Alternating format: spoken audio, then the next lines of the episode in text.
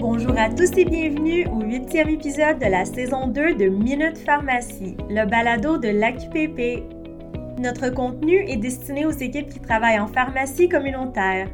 Mon nom est Sylvia Abdallah, je suis conseillère au service pharmaceutique à l'AQPP. Aujourd'hui, le 16 octobre 2023, on va résumer nos bulletins de la semaine et on répond à la question d'un auditeur.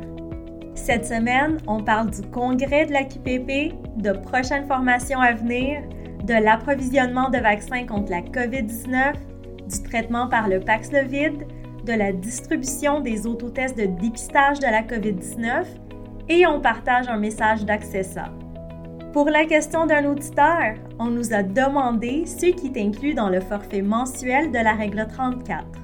Cette règle est au sujet du service de la prise en charge, de l'ajustement de la dose de médicaments pour l'atteinte de cibles thérapeutiques visant l'anticoagulothérapie. On commence le balado avec un sujet qui nous est cher, notre congrès. On vous annonce que les inscriptions sont ouvertes pour la 53e édition du congrès annuel de l'AQPP qui va avoir lieu les 16 et 17 novembre prochains au Palais des Congrès de Montréal sous le thème Défis et transformation, une occasion de se réinventer. Ça va être l'occasion parfaite de faire le point sur les défis que nous vivons, surtout celui de la main-d'œuvre qui se fait rare et celui du dirigisme dans les programmes de soutien aux patients et le marché des médicaments de spécialité. Sans compter qu'on vit une ère de transformation avec l'intelligence artificielle qui amène des changements dans nos façons de faire et des nouvelles technologies qui vont révolutionner la pharmacothérapie. Avec tout ça, les pharmaciens propriétaires vont devoir se tourner vers l'avenir et réinventer leur approche de gestion. On espère donc que cette édition du congrès va vous stimuler pour vos stratégies d'affaires et va vous donner une vue d'ensemble des occasions à saisir. Ça va vous donner des idées pour bien gérer vos opérations et mobiliser vos équipes. Pour connaître tous les détails de la programmation, consultez les notes du balado. En passant, le congrès est destiné aux pharmaciens propriétaires, gestionnaires et salariés et aussi aux intervenants de l'industrie. C'est donc un rendez-vous à ne pas manquer et on espère vous y voir en grand nombre. On poursuit cet épisode avec l'annonce de deux formations à venir.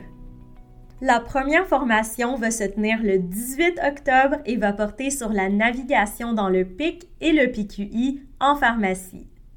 Cette formation va être donnée par Madame Cindy Caron, infirmière spécialisée en instauration des services infirmiers en pharmacie.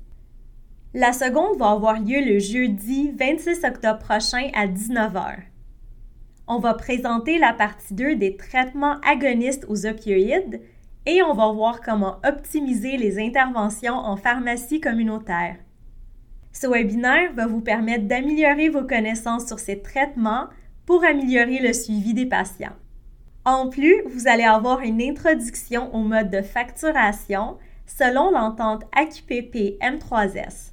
Cette formation va être présentée par M. Frédéric Normand, pharmacien propriétaire, et une demande d'accréditation a été déposée auprès de l'OPQ.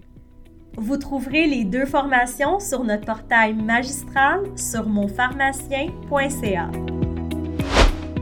Pour notre prochain sujet, on va revenir sur les défis qu'on vit actuellement avec l'approvisionnement des vaccins contre la COVID-19. Beaucoup d'entre vous ont communiqué avec nous au sujet de la rareté des doses de vaccins contre la COVID-19 et des conséquences que cela a entraîné sur vos opérations. Comme on vous l'a mentionné dans nos différentes communications, on a eu plusieurs échanges avec les autorités. On a appris que les défis d'approvisionnement touchent aussi les centres de vaccination qui ont de la difficulté à répondre à la demande de la population. Donc, ce n'est pas juste le réseau des pharmacies. Une livraison de vaccins d'environ 15 000 doses du dépôt provincial a été donnée au réseau des pharmacies la semaine passée. C'était dans le but de diminuer la pression de la demande jusqu'à l'arrivée des prochaines livraisons. En fait, le M3S nous confirme pouvoir devancer les prochaines livraisons de vaccins contre la COVID-19. Ces livraisons vont représenter une quantité d'environ 290 000 doses de vaccins. Vers la mi-octobre, les grossistes vont recevoir une nouvelle livraison de vaccins Moderna et Pfizer et vont être en mesure de faire les livraisons aux pharmacies dans les jours suivants. Donc, ça devrait venir au moment où on se parle. On travaille étroitement avec le M3S et les grossistes pour qu'un maximum de doses soit disponible dès que possible, même s'il s'agit de petites quantités. On continue de suivre la situation de près et on vous tiendra au courant des développements. En parlant de COVID-19, on vous rappelle qu'avec l'augmentation du nombre de cas positifs, le Paxlovid reste un traitement de choix pour les patients qui répondent aux critères d'admissibilité. Vous pouvez consulter les outils à ce sujet dans les notes du balado. On vous rappelle aussi que le Paxlovid peut seulement être distribué en pharmacie dans le cadre du programme de gratuité du M3S en respect des critères de ce programme. Enfin, vous avez la possibilité de faire la formation en différé coronavirus qui sont les patients à risque de complications sur notre site web pour 0,5 unités de formation continue. Toujours dans le sujet de la COVID-19, on aimerait vous faire un autre appel sur les autotests de dépistage. En fait, les autotests que vous avez reçus dans le cadre du programme gouvernemental doivent être soumis à la RAMQ et la réclamation doit être acceptée. Ces trousses sont exclusivement distribuées gratuitement aux patients dans le cadre d'une initiative gouvernementale dans l'intérêt de la santé publique. Pour déterminer si un patient est admissible à la gratuité pour ses autotests, vous pouvez consulter l'algorithme de l'AQPP sur monpharmacien.ca. On va ajouter le lien dans les notes du balado. Pour ce qui est des autotests commandés pour les clientèles qui ne sont pas éligibles à la gratuité, ils peuvent leur être vendus selon votre prix de vente établi. Maintenant, un message de la part d'Accessa. Accessa sera présente au symposium Uniprix Proxime à Sainte-Hyacinthe du 20 au 22 octobre prochain. Une formation multiprogramme sera donnée le 20 octobre et le 22 octobre se tiendra une conférence sur l'optimisation de la trajectoire des patients en oncologie grâce à la collaboration inter- et intradisciplinaire en collaboration avec deux conférencières invitées. On arrive à la question de la semaine. On nous a demandé ce qui est inclus dans le forfait mensuel de la règle 34. La règle 34 est celle qui traite du service de la prise en charge de l'ajustement de la dose de médicaments pour l'atteinte de cibles thérapeutiques visant l'anticoagulothérapie. Pour commencer, on va parler des activités qui sont nécessaires pour le paiement du service de la prise en charge de l'ajustement de la dose de médicaments. Tout ça, c'est dans un objectif d'atteinte de cibles thérapeutiques qui sont scientifiquement reconnues ou qui sont obtenus du professionnel responsable du suivi clinique du patient. Ces activités sont 1. L'acceptation de la prise en charge de la personne assurée. 2.